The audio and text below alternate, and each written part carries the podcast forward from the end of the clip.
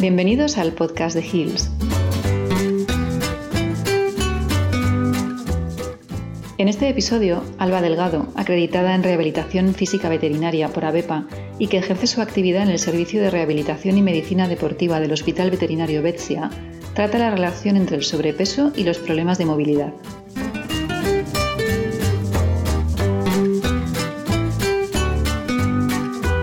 En este podcast vamos a hablar sobre el efecto que el sobrepeso y la obesidad tienen sobre la movilidad, el dolor y la calidad de vida en general de nuestros pacientes, cómo identificar y diagnosticar el problema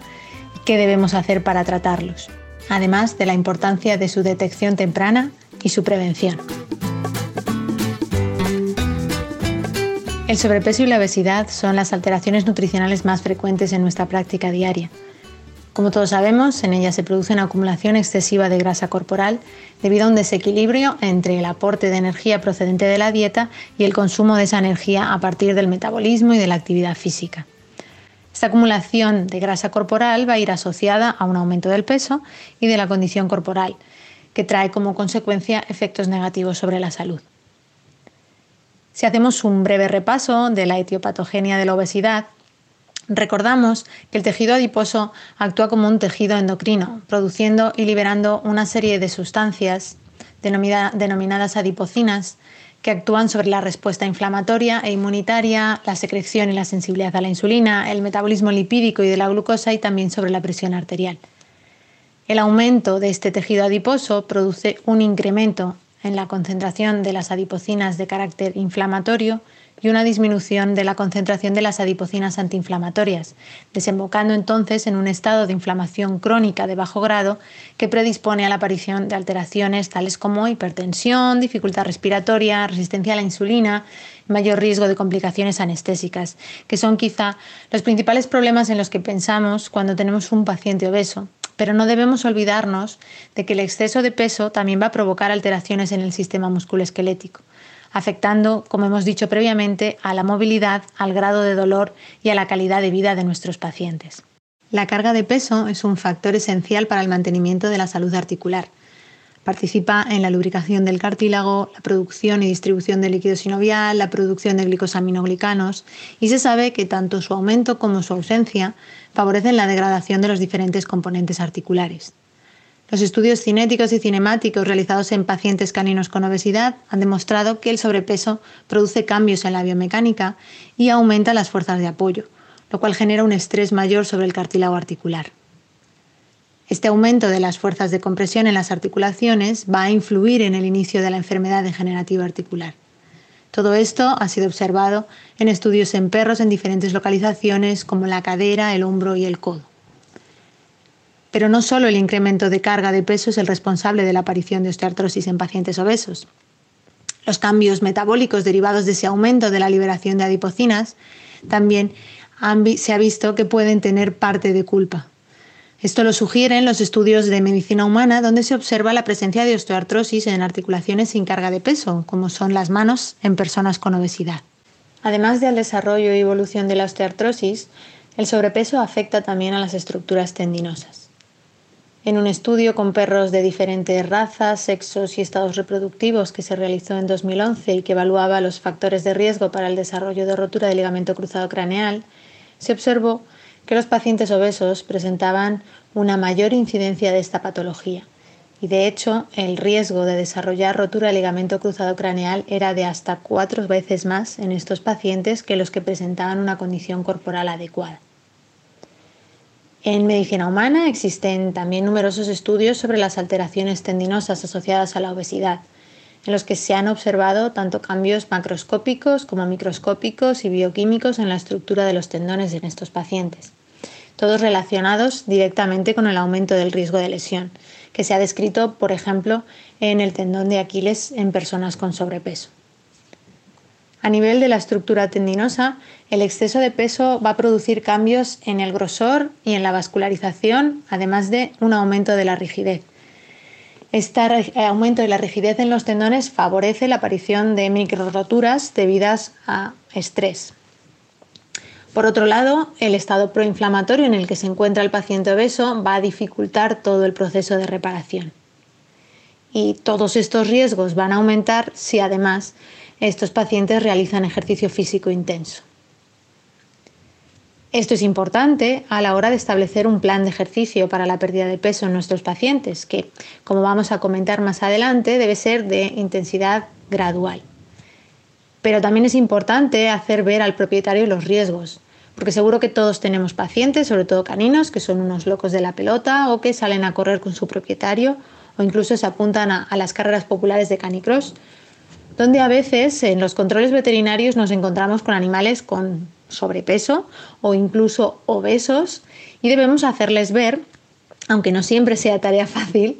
en primer lugar el problema de salud de su mascota y en segundo lugar los riesgos que conlleva esa práctica de deporte con un animal con esa condición corporal.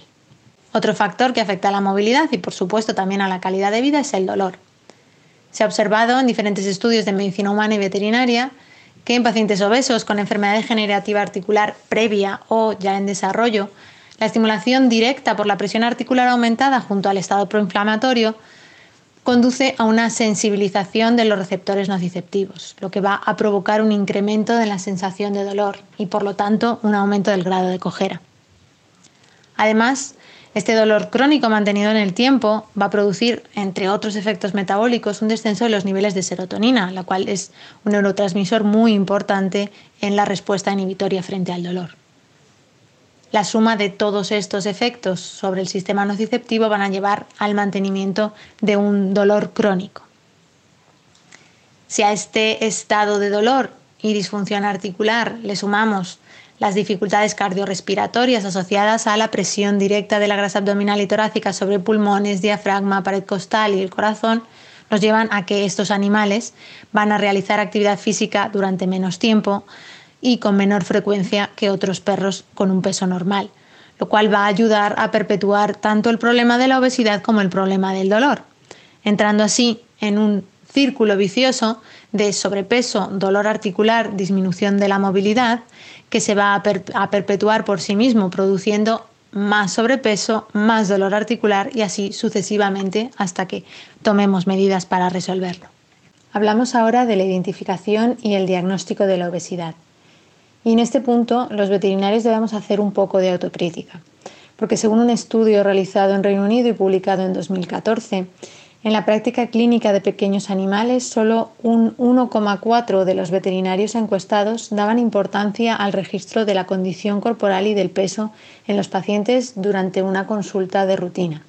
salvo que el motivo de esta consulta fuera específicamente por una cojera o un diagnóstico de osteoartrosis. Además, Unido a esta falta de identificación por nuestra parte, en muchos casos existe también una falta de percepción del problema por parte de los propietarios, lo cual va a dificultar todavía más el seguimiento de los tratamientos.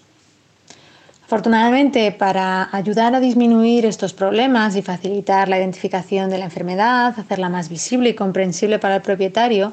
existen escalas de condición corporal que podemos utilizar. Este material, que puede encontrarse en la web, por ejemplo, de la Guasaba o también a veces las propias casas comerciales de alimentos para mascotas, son herramientas muy visuales en las que se establece una graduación del 1 al 9, donde el 5 o 4-5 es la condición corporal ideal y por debajo de ella se considera que el animal está delgado. Si el animal está por encima de esos cinco puntos, se considera que tiene sobrepeso en el caso de los grados 6 7 u obesidad en caso de encontrarse en los grados 8 o 9. El establecimiento de estos grados de condición corporal requiere un poquito de práctica, pero nada que no pueda adquirirse con el uso diario. Y simplemente lo que tenemos que hacer es valorar por palpación la cantidad de grasa que se acumula sobre las costillas, en la zona de la cintura, es decir, en la zona caudal a las costillas y en la zona del abdomen.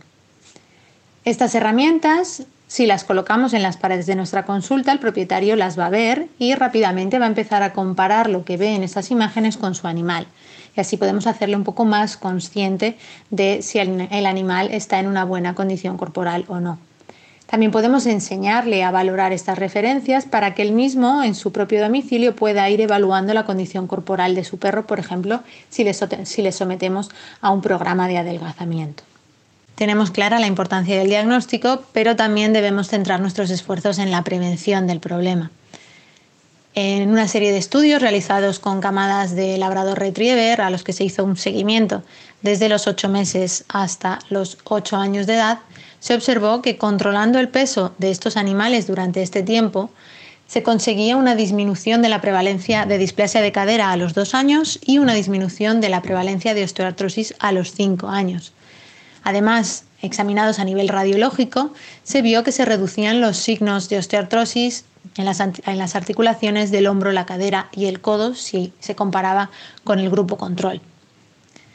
Además, en los animales que habían sido sometidos a la restricción calórica se conseguía un aumento de esperanza de vida y un retraso en la aparición de otras enfermedades crónicas. Por esto es importante prestar atención a la prevención del sobrepeso desde la etapa de cachorro, desde el primer momento, que es precisamente donde se produce el mayor desarrollo de tejido adiposo. Terminamos este tema hablando un poco sobre el tratamiento de la obesidad. En varios estudios se ha demostrado que una disminución del peso de en torno a un 6 o un 10% en pacientes con osteoartrosis reduce la gravedad de la cojera y del dolor, aunque estos pacientes presenten un porcentaje de sobrepeso incluso mayor a ese 6 o 10%. También se han realizado estudios centrados en la calidad de vida, donde se observa una mejora notable de esta calidad con la reducción de peso. El control dietético es un pilar fundamental para la pérdida de peso, pero no debemos olvidarnos del ejercicio físico, no solo para aumentar el gasto energético, lo cual nos va a ayudar a perder peso más rápidamente, sino también para el mantenimiento de la musculatura durante todo ese proceso. Porque si pensamos en los problemas de movilidad que estamos comentando, una articulación con osteoartrosis que no tiene un estabilizador activo, es decir, una musculatura potente alrededor que la mantenga estable, tampoco va a ser una articulación perfectamente funcional y también va a tener un alto grado de dolor. Como hemos comentado antes, este ejercicio para evitar lesiones debe introducirse de manera progresiva y correlacionado con la pérdida de peso. Tenemos que tener en cuenta además que estos pacientes no tienen ni la resistencia muscular ni cardiovascular para realizar ejercicios intensos. En la medida de lo posible deben realizarse ejercicios de bajo impacto, como pueden ser la natación o el caminar en una cinta subacuática. En estas modalidades nos aprovechamos de las propiedades del agua para conseguir los objetivos que buscamos. Por ejemplo, la flotación, siguiendo el principio de Arquímedes, nos permite la realización de ejercicios sin carga de peso, como es el caso de la natación, o con una disminución muy importante de la carga de peso, dependiendo del nivel de inmersión que hagamos. Por ejemplo, en una cinta subacuática esta disminución de la carga puede llegar a ser de hasta un 62%. Esta disminución del peso nos ayuda a reducir la presión sobre las articulaciones durante el apoyo y a reducir, por lo tanto, la sensación de dolor.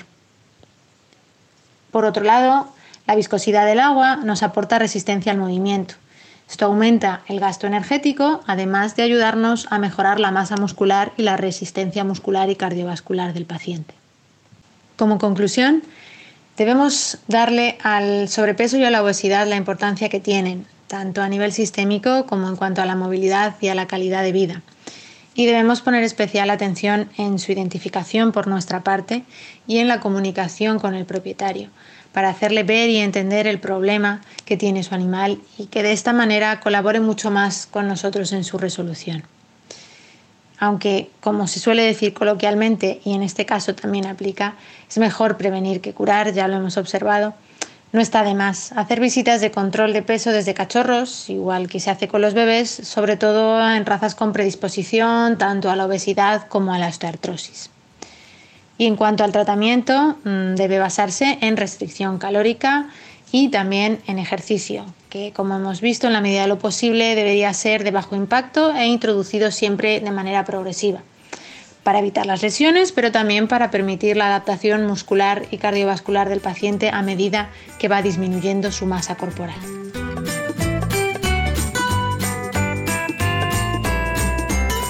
Y hasta aquí este episodio sobre problemas de movilidad y sobrepeso. Esperamos que te haya resultado interesante y te animamos a escuchar otros podcasts de Hills.